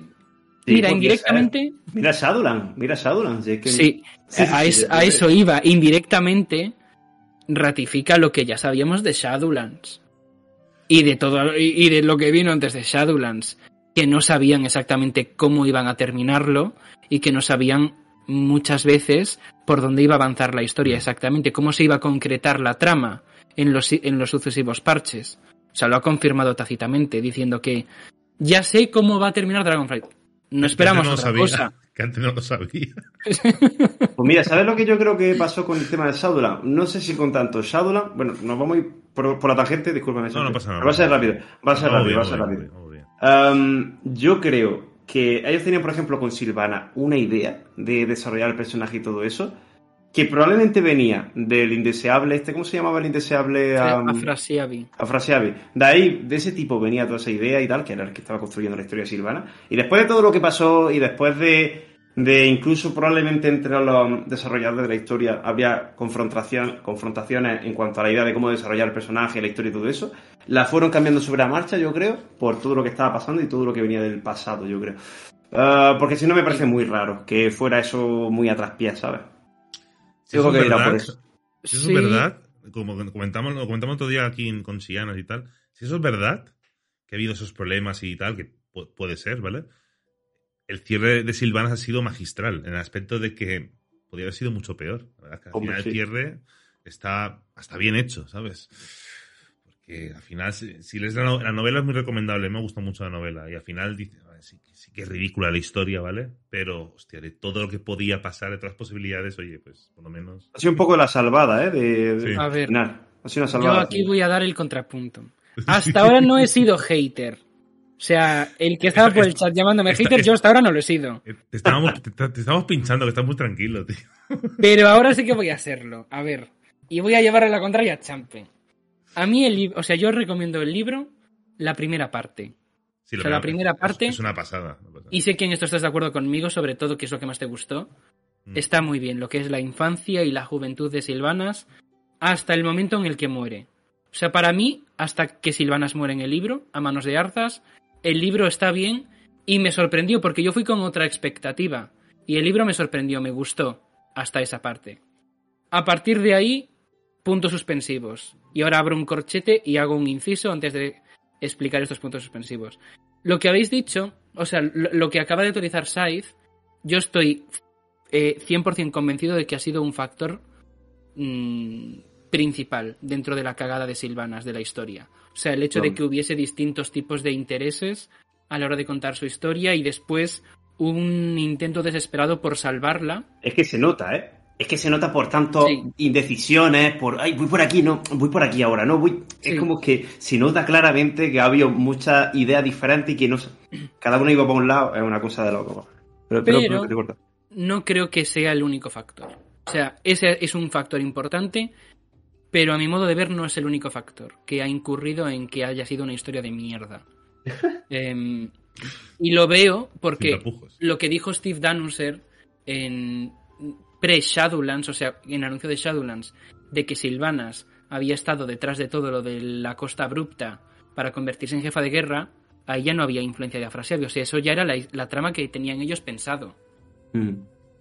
Y nos dijo Steve Danuser en esa entrevista, en el anuncio de Shadowlands, cuando ya tenían la historia completamente en sus manos, que todo lo había planificado Silvanas junto al carcelero. Ahí ya no hay influencia de Afrasiabi ni hay conflictos de intereses. Y sin embargo, en el libro se nos confirma que no, que Silvanas en ese momento ya conoció de la existencia del carcelero, pero aún no se había unido a él y de hecho no sabía que se iba a convertir en la jefa de guerra. O sea que no es todo conflictos de intereses de que unos quisiesen joder al personaje y otros quisiesen salvarla. Eso influyó muchísimo, muchísimo, porque si no hubiese ese conflicto de intereses, no hubiese sucedido Battle for Azeroth tal y como sucedió. Pero no solo culpa de eso, y de hecho me voy a referir a otro factor del libro, que fue una de las cosas que más me decepcionó. El libro vuelve a introducir el dilema dentro de las motivaciones de Silvanas del libre albedrío, del destino, del determinismo, y del mismo modo que sucedió en el juego, que eso fue arena en nuestras manos porque no le volvieron a dar ningún tipo de relevancia, en el libro se menciona toda esa filosofía y toda esa mm, discusión metafísica con la simpleza de un niño, eh, con la simpleza de un libro de niño pequeño. Y de nuevo no tiene ningún tipo de relevancia, ni de trascendencia, ni de recorrido futuro a lo largo del libro. O sea, es algo que se menciona, que se explica, pero que se trata con una simpleza abrumadora. Y para mí eso es otro de los problemas principales, porque si Shadowlands, o sea, la misma historia que hemos tenido, pero los motivos de Silvanas y del carcelero bien definidos, hubiese sido una buena historia. Si el carcelero hubiese sido un buen villano y los motivos que compartiesen estuviesen bien definidos. Pero como no lo ha sido, todo lo demás también ha sido al garete. He visto cómo le tocas a Silvanas y salta, ¿eh? eh es, el arza, es el arza de, Siana.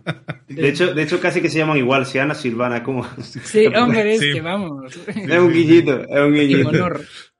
Pero bueno, vamos a dejar a, a, a Siana, se va a decir, a Silvana atrás. Porque... ya, está, ya está en tu mente, Champe, ya está en tu mente. Ahora ya no sabes quién a quién. No, porque, porque creo que al final, macho, después de dos años, bueno, dos años he dicho, cuatro años hablando de la tipa esta, ya está bien, tío. Ya está bien, ya está cerrado. volviendo a Dragonflight, que es el nuevo horizonte, la nueva esperanza que tenemos por delante, ¿vale? Eh, hemos hablado de todo un poco, hemos hablado de los elementales, de, de la temática que vamos a tener inicialmente. Eh, ha comentado alguien, no sé qué, de unas runas en el Vigía Titánico. No me he fijado, la verdad. El tema de las runas, yo creo que todo el tema de runas, creo que va a ser un poco paralelismo con, con el universo de, de Tolkien. Eh, al final las runas son básicamente como será el lenguaje de los primeros. Al final se va transformando. Es como el élfico. Es, el idioma de, los creadores, ¿no? Y luego, digamos que como el, que se habla en, la Tierra, pues digamos que es una, digamos, vulgarismo de ese idioma, ¿no? Entonces yo creo que al final las runas las vamos a ver en todas partes. Totalmente. las runas se basan mucho en las runas que podemos encontrar en, Warhammer. De hecho, la, eh, la, cinemática de Warcraft 3, cuando aparece el plano este que va a matar a Arthur a su padre, ese plano de la espada, todas esas runas son, eh, son de Warhammer, todas.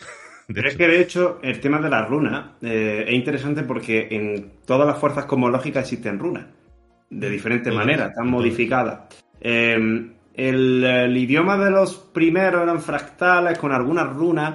El idioma de. Bueno, el idioma no. En el vacío vemos que también existen runas. Eh, los presajistas del caos, estos de. que viene la legión, que también tenían, te daban mm. panfletos con runas. Eh, en la luz existe la runa, de hecho los Naru tienen runas alrededor de su propio cuerpo.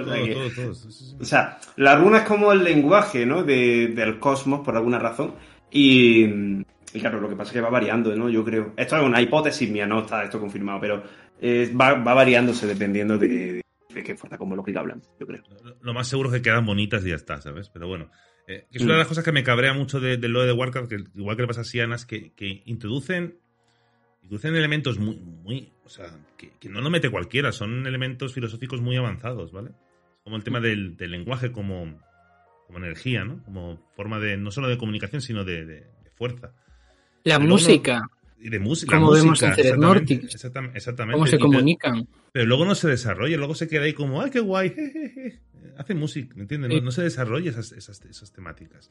Es que igual es lo que piensan cuando lo introducen y nosotros nos imaginamos que Sí, es que no lo imaginamos nosotros, pero es que luego no se, no se, no no se desarrolla. Es como, las mismas tierras sombrías, ¿no? El, el, el, desafío filosófico de, de, de, cómo es la vida después de la muerte, ¿no? De cómo de injusta es, pero es injusta, no es injusta, es, una, es un más allá más cercano a, las creencias orientales, ¿no? Que ahí sí que está más asumido que el más allá no es tampoco tan bonito, sino que vas allí a, a, a joderte, vamos hay muchas cosas que introducen en el juego que son sumamente increíbles, que podrían convertirse en realmente, aparte de jugar, se podrían convertir en, verdaderos retos filosóficos, para de pensar, y se queda ahí, como, ah, ya está. Pero bueno, en fin. Hombre, antes de que saliera la expansión, yo me acuerdo estar en directos con contigo, con Scythe, con mucha gente, y el lore, antes de saber cómo era el lore, el lore nos flipaba, el lore de Shadowlands antes de saber cómo era, o sea, simplemente cómo lo íbamos configurando en nuestra mente. Mm. Cuando discutíamos, ostras, pero es que aquí hay algo raro. O sea, estas tierras sombrías están configuradas de una forma un tanto extraña. O sea, esto no es el más allá ideal que uno se imagina. Esto es como una especie de maquinaria, de artificio creado de forma completamente maquinal. Y al final de eso, lo único que tenemos son unas pinceladas de sí, bueno, se crean en Ceret Mortis pero no se nos ha dicho hay algo más fundamental a todo esto y esto es una intromisión externa que sucedió en algún momento de las Tierras Sombrías, no. Es como que desde el primer momento que llegaron los primeros a ser los putos amos del cosmos, esto es así y siempre ha sido así. Y punto. Y ya no hay ninguna consideración filosófica, ni ética, ni moral, ni estética, ni política, ni sobre esdrújula que hacer. Curioso. Pero bueno, eh, seguimos con Dragonflight, pues si nos liamos aquí, ¿sabes? El, villano, hemos visto cómo, hemos comentado muchas veces, todos lo hemos comentado seguramente en cada uno de nuestros canales, que nos recuerda mucho a la forma de contar la historia de Pandaria, ¿no? Que empezamos con una temática un poco más terrenal y parece que no tenemos ningún villano, ¿no? No tenemos al malo malísimo o la amenaza que se va a centrar eh, toda la expansión. discrepo. Discrepo. Bueno, ya estoy chupando demasiada cámara. O sea, después de esto me voy a callar ya un buen rato. No, hombre, Pero, O sea, es cierto que hasta cierto punto mm, se asemeja bastante a la sensación de Pandaria. Pero, y esto es una cosa que comenté, y, y que de hecho un amigo mío, por el grupo de Hermandad, también vio. Em, y, y, comentó, o sea, llegó a la misma conclusión por su propia cuenta. Em, y es que, en o sea, no es, hay algunos paralelismos, pero es muy distinto. O sea, nosotros a Pandaria no llegábamos con la pretensión de vamos a explorar el lore de Azeroth, vamos a ver qué tal, que era uno de los motivos, pero el motivo principal de Pandaria seguía siendo la guerra de facciones y reclamar una nueva pieza de terreno para nuestra respectiva para nuestra respectiva facción. A partir de ahí se construía todo lo demás y es cierto que estaba ese, elemento de magia, de fascinación, de descubrir un lugar nuevo tan bello como era Pandaria además. Pero el motor principal y la excusa de la expansión eran completamente distintas. La excusa aquí simplemente es vamos a explorar un lugar antiguo y ayudar a los dragones, que es lo opuesto a lo que nos llevó a Pandaria, que era mucho más egoísta. Ya está, eso, y ya me callo por un, por un pero, año. eh, pero cuando decimos que se parece a Pan- que lo recuerda a Pandaria es por, por, por eso, ¿no? Por, porque no llegamos por un motivo de. mm, ¡Uh! Se va a acabar el mundo. Ha venido un tío calvo con pezones que venía con el tío calvo con pezones. Se me ha quedado para toda la vida, a mí, ¿eh? Eh, ya tiene, o sea, ya son Sí, tío, es que, es que ha llegado un tío calvo con pezones, se va a acabar el mundo tenemos que ir allí a ayudar a los dragones porque se va a liar parda, ¿no? Vamos poco más de chill. En Pandaria, pues a, a ver, sí que vamos porque el Carros este se va para allá, ¿vale? Eh, Pero Battle for Azeroth, pero no me puedes decir eso, Battle for Azeroth tampoco la empezamos porque se fuese a acabar el mundo. Sí, O sea, sí, empe- empezamos con una guerra de facciones simple y. Empezamos ¿no? también con algo más modesto, más mundano. Em, bueno, iba a decir Classic. Bueno, Classic no cuenta como expansión. Em, pero Burning Crusade tampoco es la misma escala que, por ejemplo, Shadowlands o Cataclismo o Wrath of the Lich King. Ese, esa escala tan... se acaba ya todo.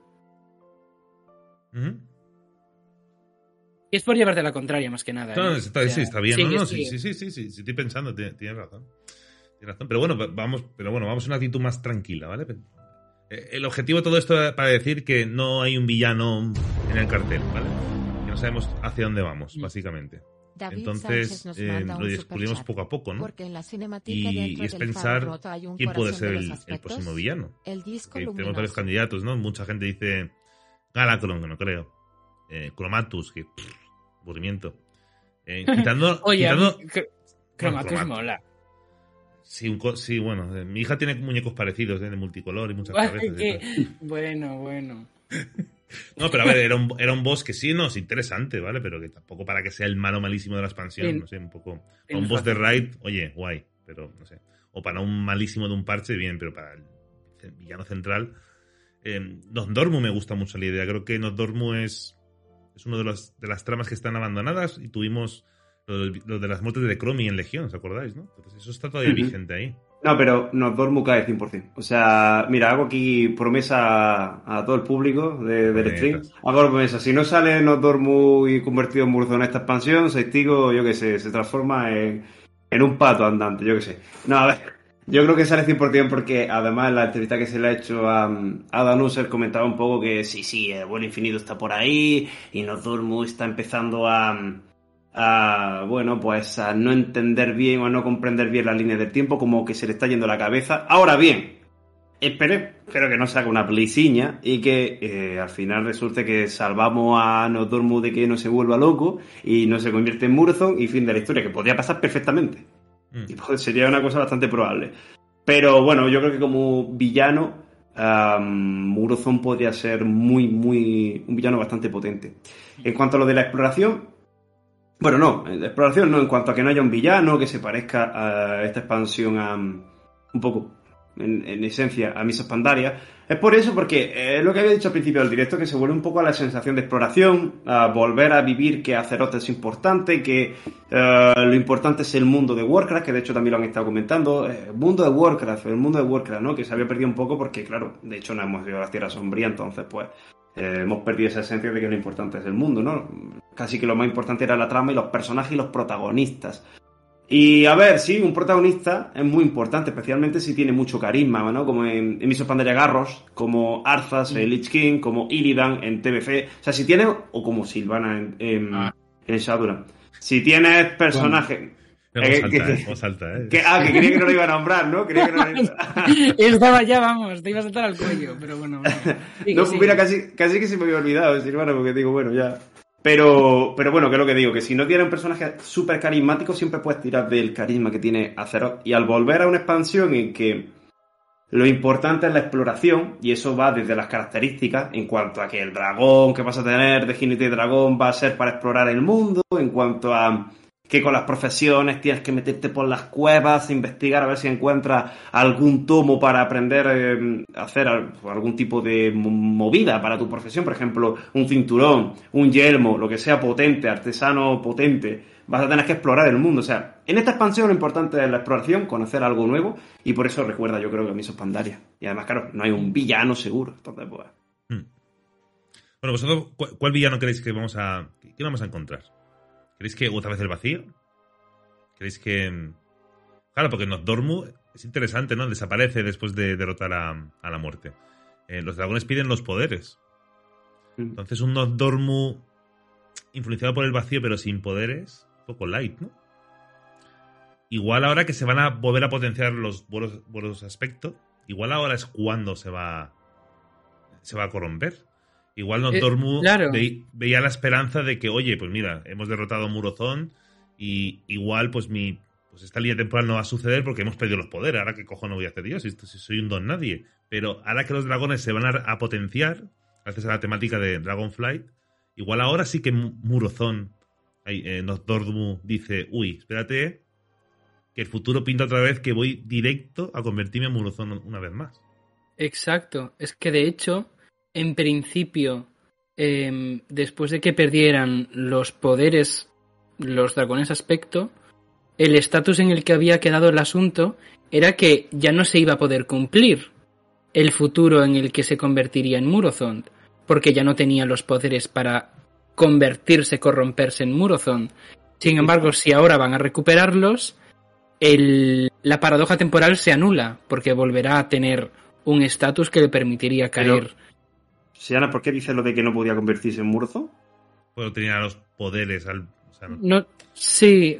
Em, no me acuerdo exactamente cómo estaba verbalizado, pero la cosa era que Nozdormu decía algo así como que ahora que ya no tenían los, o sea, que ya no eran los dragones aspecto, que ya habían perdido su inmortalidad, su divinidad mm. entre comillas, que se había cancelado, o sea, se había anulado la posibilidad del destino en el que él se convertiría en Murozón. Pero eso choca con lo que dijo un poco antes en la hora del crepúsculo, ¿no?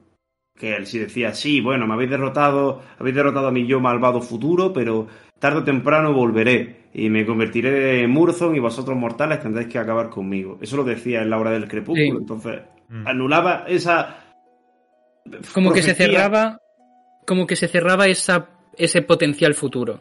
Mm. alterando el presente. Pero bueno, o sea, no deja de ser una paradoja temporal y yo en esto no soy hater, o sea, es una paradoja temporal y es algo mm, suprahumano, no, no tenemos por qué ser capaces de razonarlo directamente como podemos razonar otros muchos aspectos de la trama, siempre y cuando esté bien ejecutado, claro. Habrá que ver qué es lo que tienen en mente. A mí me gustaría, o sea, a mí me gusta mucho Murozon y me, me decepcionaría mucho que no se explorase el tema del vuelo infinito en esta expansión más que nada por el potencial incluso cosmológico que tiene para contar las historias que tenga Danuser en la cabeza. Pero me gustaría que el boss final fuese otro distinto, que no fuese un dragón. Me gustaría... No sé, quizás que tenga algo que ver con todo esto de los elementos o lo primordial, la quinta esencia del universo, que sea algo más antiguo y que aluda a este a esta subversión de la trama de los titanes del orden y de lo que es Azeroth en sí misma. ¿Sabes lo que me temo? Que como el parche 10.0 eh, ya empezamos a hablar de elementales y tal, en la raid matamos un señor elemental y ya está. Y el 10.1 es otra cosa. Pues es bastante probable, ¿eh? Es muy Blizzard, es muy Blizzard esto, es muy Blizzard. Sí, es bastante probable que sean primalistas. Y, y, se acabó los elementales. Hala, a tomar por saco. no hemos matado, somos muy buenos. Claro, es que eso, y se fundieron, se fundieron un parche el Imperio Negro, o sea. Por eso. perfectamente se pueden, claro, claro, 100%. Eso es lo que, eso, es lo que me temo. Pero bueno, nos dormo. A ver, claro, no tenía poderes y era difícil, pero bueno, también tenemos que entender, bueno, tenemos que saber alguna explicación sobre las muertes de Cromi, ¿no? Eso sigue ahí.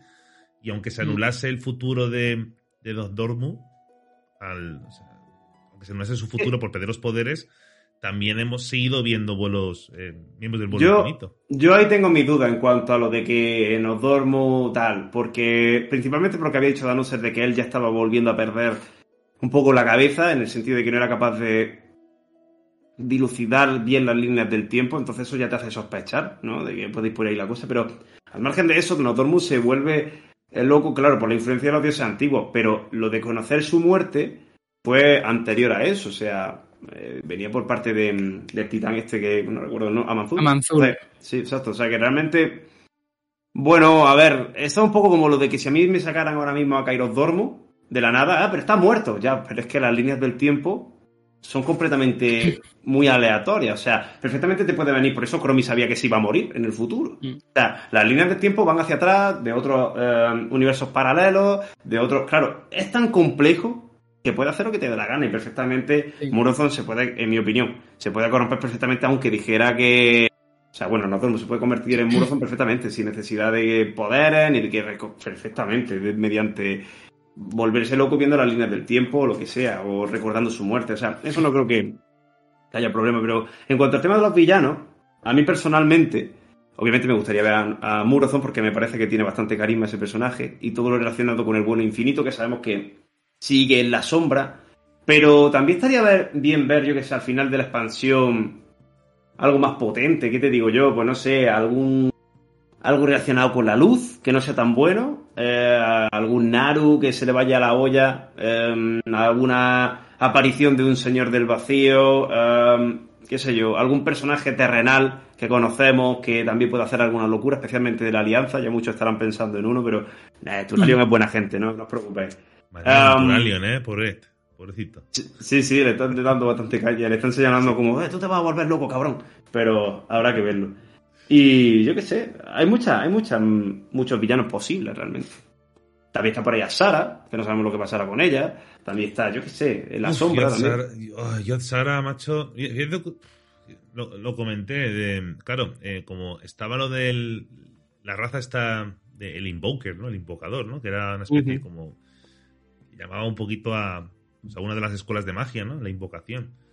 Y casualmente, según el RPG, ¿vale? la, la magia de invocación, esa escuela, una de las maestras, la que e creó la mayoría de hechizos, evocación, perdón, invocación. la, maestra, la líder, digamos, de esa escuela era la propia Tsara, la, la, que había creado la mayoría de todo lo que es el dogma de, esa escuela de magia. Entonces yo decía, guau, espérate, que vuelva Tsara. Pero no, dragoncitos.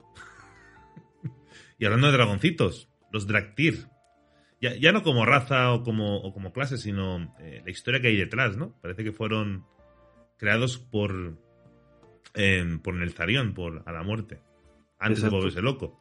Entonces es un poco raro, ¿no? O sea, está en el Zarion, comerse la cabeza, eh, haciendo el, el, vuelo cromático este, le sale mal y tenía ahí un ejército en las Islas Dragón a su disposición. Es que ese tipo no paraba, ¿eh? Mira, ahora me lleva unos cuantos mm, huevos de mi vuelo a, a Terrayende para que no me lo descubran, para que nunca eliminen mi vuelo de dragón. Ahora que si el vuelo crepuscular con Sintaria o Sinestra. Ahora los lagartos estos aerodinámicos. Ahora tal, o sea, el tipo no paraba. ¿Qué tipo? ¿Qué vida ha tenido? O sea, murió, sí, pero con la cabeza bien alta de decir, ¿qué vida? Joder, la verdad que de necesario... Era emprendedor, ¿eh? Me enteré de tiburón, ¿eh? Total. Sí, sí, totalmente me enteré de tiburazá, una locura. La verdad, lo de ese Sí, sí. Pero está bien, yo creo que sé. Hace, o sea, no paraba quieto y mira, mira si no ha, dado lore bastante, la verdad. Sí, sí. Y, bueno, sobre los Dractir, Sianas, eh, hay, hay gente en los foros eso comentando eso, ¿no? Que, que no tiene sentido, que, que, cómo puede ser que estos hayan, que hayan sido creados por Nelzarion, bla, bla. Hay mucho rollo sobre eso. Sobre el tema de la raza. A ver, yo igual doy señales equivocadas y contradictorias, pero en concreto en este tema prefiero esperar a ver in-game cuál es la explicación exacta, porque del plato a la boca se cae la sopa, entonces yo necesito ver la explicación que nos dan en el juego, el encaje que tienen dentro del juego y cómo de verosímiles me resultan en el entorno, en el, en el lugar en el que empiezan y cómo se construye su historia y su trasfondo. A priori, a ver, mmm, yo hubiese metido, o sea, yo no hubiese metido a así. O sea, yo hubiese, sin tener en cuenta el gameplay, que evidentemente esto que estoy diciendo es una necedad, una necedad y una insensatez, sin tener en cuenta el gameplay, yo metería mmm, una clase tipo, yo qué sé, Chromie en Heroes of the Storm. O sea, que puedas adoptar forma de dragón de forma momentánea, que eres un dragón y que adopta forma mortal. Y no formas híbridas raras como son los Dragcir. Que no está mal, y repito, o sea, puede ser congruente y, y no soy hater de los Dragcir. De hecho, a mucha gente le parecen horrorosos. A mí, sinceramente, ni fu ni fa, o sea, no me parecen especialmente feos. Sí que es cierto que quizás con un poco más de masa muscular me resultarían más llamativos como, como raza jugable, pero no soy tan hater de ellos.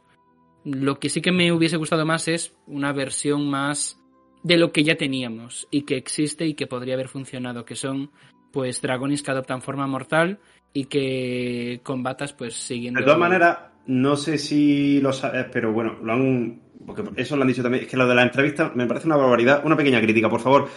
Eh, todo lo interesante que tenga que decir Blizzard, por favor, que lo diga en el vídeo de presentación y que no lo haga en 50.000 entrevistas, porque es que luego te quedas con mucha información, qué tal, y que no la explican bien, tío. Mira, han comentado que en el tema de los dragones, de los Dragthir, van a poder, van a poder ser más personalizables. Por ejemplo, la cara que decías, pero ¿qué le pasa en la cara? Están malos, tienen una enfermedad. No, a ver, vamos a poder eh, ponerlo de la manera que nosotros queramos, ¿no? El hocico y tal.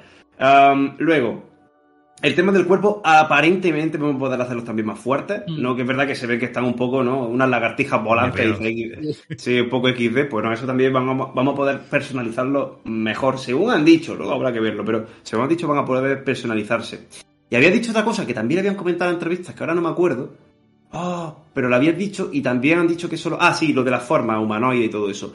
Han dicho que también van a explorar la, la manera en la que algunos hechizos, algunas habilidades puedan ser casteados de, con su forma humanoide. Porque ya sabes que ellos atacan todo el rato en forma de dragón. Pero quieren explorar la posibilidad de que en algunos ataques puedan mantener tu forma humanoide, ¿no? Y que eso le dé cierta versatilidad, ¿no? Que, oye, puedo pues tener las dos formas. Esto último no lo sabía. Lo otro sí. Lo, lo de que podían tener un poco más de masa muscular, sí. Lo que pasa es que lo que yo tengo en mente, lo que estaba teniendo en mente ahora cuando decía esto, eran las otras formas de NPCs que se han visto por las Islas Dragón. Que no sé si será exactamente eso o una versión simplemente un poco más musculosa. En cualquier caso, y sin ni siquiera ya hablar de dragones, los dragonantes vienen a ser Dragthir. Tampoco entiendo así a priori. No, esto no es una crítica, esto es una incógnita que en su momento entenderemos, supongo. Porque han decidido inventarse algo que no existía, que son los Dragthir, en vez de utilizar directamente a los Dragonantes, que es algo que ya existía en el canon, y son mortales que se han consagrado a un vuelo y son progresivamente transformados por las energías de dicho patrón de cada vuelo. O sea, ¿por qué teniendo ya algo que podría, que es exactamente lo mismo, pero con trasfondo previo, han preferido crear algo desde cero, mm, dejarlo, o sea, entiendo que es para que empiecen en las Islas Dragón. Mm, y, nada más, o sea, para, para darles un comienzo distintivo y mm. no sé. Yo creo que, a ver, yo creía que iba a ser los Dragonsworn o algo así, ¿no? Em, sí. justamente lo que tú dices, ¿no? Que puede ser cualquier raza y se puede convertir en dragón. Pero yo lo veo desde el punto de vista de ellos y lo puedo entender en el aspecto de que, por ejemplo, en combate no vas a estar con el aspecto de dragón porque eres muy grande. Imagínate una raid con 10 dragones de esos, es imposible, ¿vale? Y por otro lado, claro, que, sea, que puedan ser cada una de las razas, pues la raza la gente ya lo conoce. Entonces, eh, la idea, el concepto es muy bueno para nosotros, encima del papel, encima de la mesa, pero puesto en práctica igual era un poco sosete. Porque hubieran sido otros Wargen. Pero, ¿sabes? ¿Me entienden? Hubieran sido Wargens luchando en forma humana. Entonces, eh, por eso creo que lo han mm. hecho y han optado por, por hacer algo nuevo. No necesariamente. Eh, en el, en el primer ejemplo que puse antes, sí. Y, en ese caso, quizás no sea un buen ejemplo. Porque si fuesen directamente dragones que asumen forma humana, el tamaño y demás sería bastante limitante.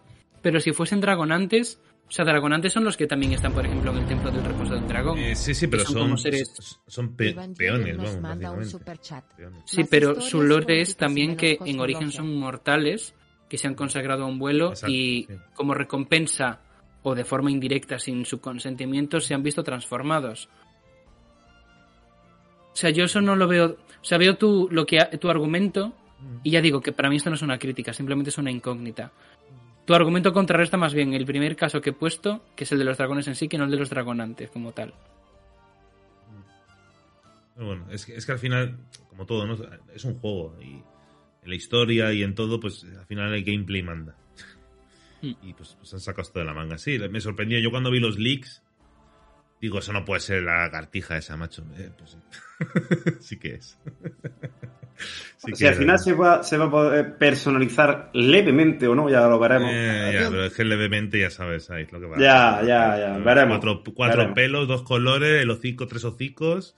También que es verdad está. que hay que tener un poco de cuidado con el tema de, de esta expansión porque yo, aunque parece que la alfa puede estar cerca y eso me sorprendió bastante, Eh, han pero la veis... Han, han comentado eso hoy, ¿eh? Eh, Han dicho que, mm, que el alfa viene muy pronto, ¿vale? Y tal. Eh, pero que la expansión le queda bastante.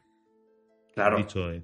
Le queda bastante. Claro, la- yo lo vi todo muy verde. Fíjate, en la presentación solo enseñaban unos pocos segundos, tanto de las zonas como de los de los dragones esto y dices, uy, ¿por qué tampoco me están mostrando? Mucho de hablar y poco de enseñar. Digo yo, vale, ya entiendo por qué pasa esto. Porque Está todo muy verde, le quedan todavía, ni siquiera se ha anunciado la fecha de, de cuándo va a salir la, la- la expansión y cuándo va a salir la precompra. Chicos, chicos, nos vamos para 2023, casi seguro. O sea, yo me he puesto algo que nos vamos para 2023. Tal y como yo vi las cosas, luego a lo mejor se da muchísima prisa y joder, pues te la sacan para finales de 2022, que no lo creo. Mm, mira, me da. No eh, lo creo. La fase al- alfa-beta. Es que, es que, bueno, eh, la fase, la fase alfa-beta son 8 o 9 meses, ¿vale? Normalmente. Mm. Lo del alfa-beta, ¿qué quieres que te diga, tío? Es que yo creo que el tema de alfa-beta en Blizzard es más tema de marketing que, que tema de, de- Sí. de pulir juego, tío. Porque, a ver, eh, otros juegos tan grandes como WoW, como Final Fantasy, Teso, no, no tienen alfas, betas ni, ni, ni PTR. Ahora manera Lo prueban, lo prueban claro. ellos. Eh, Blizzard lo utiliza todo como más forma como marketing, yo creo. Como data mining. Sí, pues, sí, pues la gente se queja de, ah, es que no hacen caso al feedback. Pues si ellos no hacen caso al feedback, ellos tienen la expansión ya planificada. Hacen caso a cuatro cosas porque es, es marketing. Eh, Blizzard lo que hace, que está muy chulo, pero luego ves cómo vives otros juegos y, y lo echas de menos, en el aspecto de que eh, Blizzard se basa en ciclos. Por eso siempre estamos permanentemente atentos a, a Warcraft. Sale, sale un parche o una expansión. Ya sabemos todo de antes porque hemos visto el data mining y hemos estado discutiendo el data mining durante tres meses. Jugamos, la gente se aburre a las dos semanas, a las dos, tres semanas sale el PTR del siguiente parche. Está dos meses. Data mining, comentando, hablando, un diálogo, no sé qué, no sé cuánto, uh, hasta el siguiente parche. Sale el parche, juega dos semanas, PTR del siguiente parche. Y ese es el ciclo de, de Warcraft. Es una forma de mantener vivo el interés en el juego. Es bueno, mola, porque yo creo que no lo pasamos mejor en estos momentos previos de la salida de algo que durante la salida. Es malo porque al final uf, llega el día de salida y, y la gente pues ya se lo sabe todo. No hay sorpresas. Entonces, Pero bueno, lo que quería decir era que cuando acabó el tema del anuncio de las características en el vídeo eso que hicieron y todo eso, ¿no? En el anuncio de la revelación de la expansión, comentaron al final del vídeo una cosa muy interesante que va, pronto iremos diciendo más cosas, ¿no? Pronto iremos anunciando más cosas sobre Dragonflight, como dejando caer, bueno, bueno, todo lo que habéis visto no es Dragonflight en sí, esto es lo más quizás relevante o lo que tenemos hasta ahora, pero que va va a venir más cosas. Y eso me pareció, a ver, tampoco esperáis housing, no, obviamente no. Pero, em, pues eso, más pequeños detalles que no se hayan dicho hasta el momento, mayores personalizaciones dentro de, de los Draxir, a eso me refiero, ¿no? Y eso seguro que llegará alguna, alguna característica, aunque sea leve, de endgame, porque mm, yo creo que no hay suficiente endgame para toda la expansión, para dos años de expansión, a no ser que reduzcan el tiempo de las expansiones a un año y medio o un año, que eso, que le espera hate por eso, pero bueno, si dura dos años, honestamente no veo que el, el endgame que hay sea suficiente para para aguantar eh, dos años de expansión. No lo creo. Que sí que tenemos las míticas plus, que sí que tenemos las bandas, misiones del mundo, el sistema de progresión de renombre de las reputaciones, que será algo, algo nuevo, pero ¿es suficiente sin una característica de endgame? No lo sé. No lo sé. Pero bueno, que decían que iban a ir anunciando más cosas, o sea que con eso me quedo. Veremos. Veremos si es verdad que van anunciando más cosas poco a poco. Y eso lo creo porque estaba muy verde, lo que estáis, me está comentando, que estaba todo bastante verde y que todavía queda mucho trabajo por delante. El 10.0 es el primer parche. Eh, creo que al final el éxito o fracaso de la expansión lo va a determinar los siguientes parches y la frecuencia del lanzamiento de los mismos. Eso va a ser todo. Es un MMORPG. Un MMORPG tiene que estar en constante evolución. Y si logran emular los plazos de tiempo de salida de contenido a los de Legión. Creo que era el, el timing perfecto. Tres meses, básicamente. Puede funcionar muy bien. Pero claro, sí, sí, pero que no, que no hay ninguna novedad. Pero a ver, novedad, novedad del gameplay, sí, no ha habido ninguna, pero pff, han habido realmente novedades en el pasado. eh, frentes de guerra, islas y Torghast. La verdad es que para eso no había nada. ya, ya, pero bueno, eh, a nivel de marketing sí hacía bastante, yo creo, Sí, ¿no? Al sí. venderte la expansión, porque decía, bueno, hay algo nuevo, uf, ahora no tanto, claro. Siempre nos quedamos con lo que yo creo que ha sido una de las expansiones más tops, incluso me atrevería a decir que la más top, no lo sé, porque ahí está Lich King también y tal, pero bueno, de las más top vamos a poner, ¿no? Top 3 seguramente, que era Legion. Joder. Shadowland ha dicho. Ha dicho Sí. Es que sí, sí. y me cago encima, ¿no?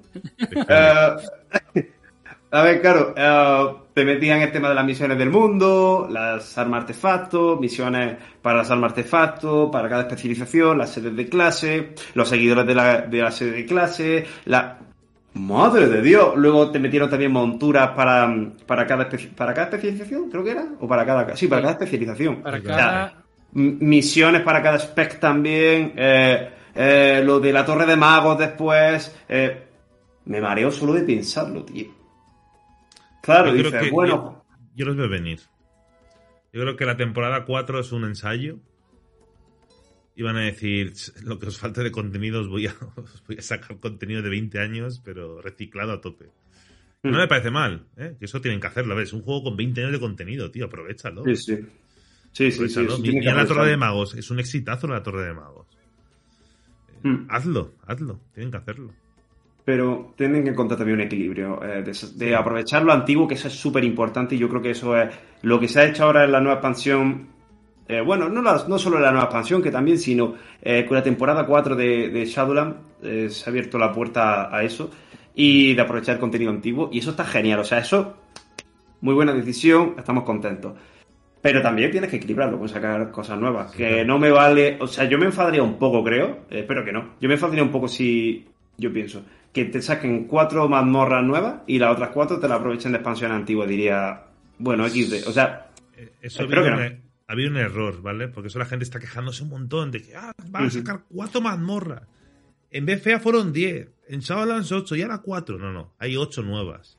Lo que han dicho, que la gente lo ha confundido, es que la, la rotación de la primera temporada van a haber cuatro mazmorras de Dragon, Dragonflight y cuatro antiguas. Y luego la siguiente va a rotar esas cuatro diferentes y las cuatro antiguas diferentes. No es que vayan a haber cuatro mazmorras en la expansión nueva solo. Van a haber ocho. Ah, por eso me, me extrañó porque dijeron eso, Claro. de que iban ahí sacando más contenido Claro, y todo eso. es que eso lo explicaron después, ¿sabes? Eso está Claro, en una frase, en una entrevista. Es que ese es el problema de.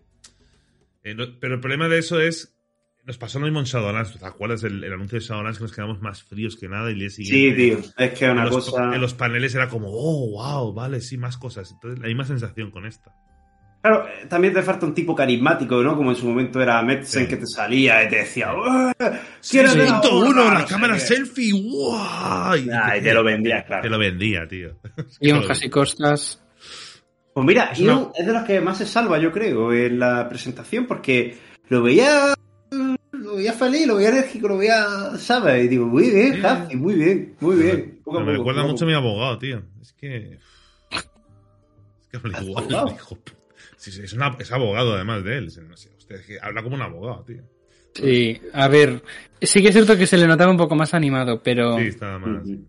Mm, Igual, igual porque se va y me voy, me por saco. Ah, pero eso está confirmado, que se va Happy. No, no, no sé, no está confirmado. Me lo huelo yo. Me lo huelo yo. no Mm. está confirmado. Se me- Aquí os queda este marrón. Aquí os quedé con los juguetitos. Me voy a hacer. Iván nos manda un superchat. Me voy a hacer ju- juicios y cosas serias. bueno. Se convierte en Saúl, el de, de Breaking Bad. Y ya está. Exacto. Pero bueno. Bueno, chicos, eh, quería leer una cosa de David Sánchez que ha comentado, que ha mandado un superchat. Muchas gracias, David. Y gracias también a Evangelion por esos superchats. Eh, porque en la cinemática, dentro del faro roto, hay un corazón de los aspectos. El disco luminoso. ¿What? Lo que gira el vigía. dentro, sí. Ah, vale, vale. Vale, ah, vale, lo que gira, vale, vale, sí. No sé, pregunto, ¿eh? Supongo será. No No sé, afirmo. a, ver, te- te- a ver, esto es una, es una instalación titánica. Y es- seguro que es Ul- Uldoz, este, ¿cómo se llame? Uldorus, uno de estos que no conocemos que mencionó madre en BCA. Sí. Casi seguro. Pero hay que De hecho, estas runas que están son titánicas. Mm. Esas runas de ahí. Bueno, antes de la expansión también tenemos el 9.2.5. Creo que va a haber algo suculento ahí. Eh, curiosamente, el PTR sigue encriptado. Pasa algo en los clavos del Tirisfal. Hay cambios. De hecho, hoy lo han mencionado también en la entrevista. Sí. Que algo pasa en los clavos del Tirisfal. Que vamos a conocer lo que pasa allí de la mano de, de, Mene- de Kale Menecil. De, de, bien. Calia. De Calia, he dicho. Estoy, des- estoy deseando verla. Sí, ¿verdad? El- la nueva líder de los renegados, ¿eh? ¿Lo han confirmado? Bueno, no, no, No, hace falta que lo confirme. A ver, Ve- en su mente es lo que es. Sí. En su Sí. mente es lo que es. Simplemente lo que es. Y la ¿Qué comunidad, o sea, yo no sé vosotros, pero yo lo que he escuchado de- la mayor parte de la comunidad, al menos la comunidad que tiene que ver más con los renegados, es que Kalia no pinta nada como reina de los renegados.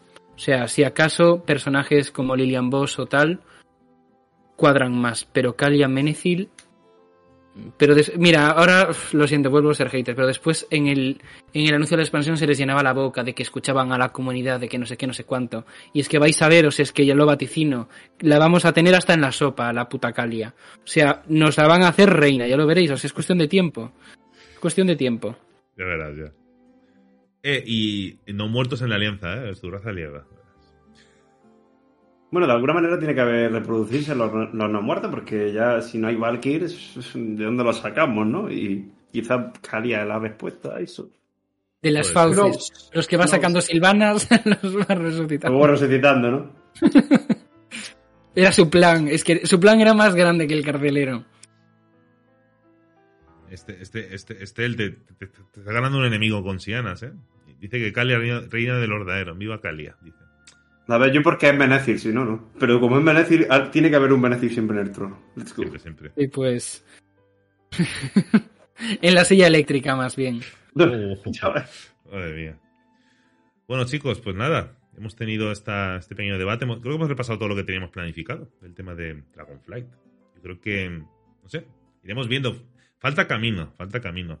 La alfa está al llegar, ha dicho hoy el señor Hasi Costa. Imagino yo que el mes que viene, en junio, tendremos la primera alfa. A ver qué vemos por allí. Ahí empezará todo la temporada de data mining y demás. Y veremos qué nos encontramos. Veremos que. Mm. No sé, yo personalmente, ahora me diréis vosotros para cerrar. Eh, sí que es verdad que la semana anterior a- a la- al anuncio sí que estaba muy hypeado, todo se me notaba, normal. Yo creo que siempre se vive, se intenta vivir de la forma más óptima, optimista posible, mejor dicho. Pero luego, ahora estoy tranquilo, o sea, sí, tengo ganas de ver cosas, pero tampoco tengo esa ansiedad que, que he tenido en otras expansiones. Curiosamente me pasó igual con, con Shadowlands. Eh, Shadowlands fue un, fue creciendo el hype a medida que se acercaba la fecha de lanzamiento. Y luego fue un bluff más raro. Creo que es la expansión que menos he jugado de todas. Sí. Es una sensación muy rara, ¿eh? Y, y a mí me gusta todo el rollo de.